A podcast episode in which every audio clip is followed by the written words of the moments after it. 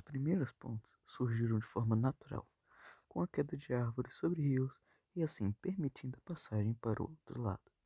Ao ver isso, o ser humano aperfeiçoou esse fenômeno e fez as suas próprias pontes, feitas de outros recursos da natureza, como pedras, troncos e cipós.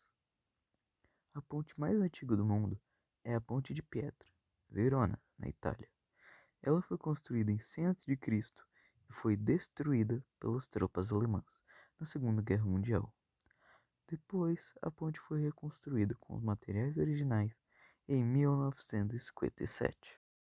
A maior ponte do mundo teve pelo menos 18 trabalhadores mortos que estavam trabalhando em sua construção e centenas de trabalhadores feridos. A maior ponte do mundo atende mais de 60 milhões de pessoas que vivem na região delta do Rio das Pérolas. A estimativa é que cerca de 40 mil veículos circulam diariamente na ponte. Para evitar acidentes e desabamentos, a maior ponte do mundo foi construída com a capacidade para suportar ventos de até 340 km por hora. Muitos sites afirmam que a ponte mais bonita é a ponte da Torre de Londres, mas na minha opinião a ponte mais linda é a ponte Juscelino Kubitschek, que fica aqui no Brasil.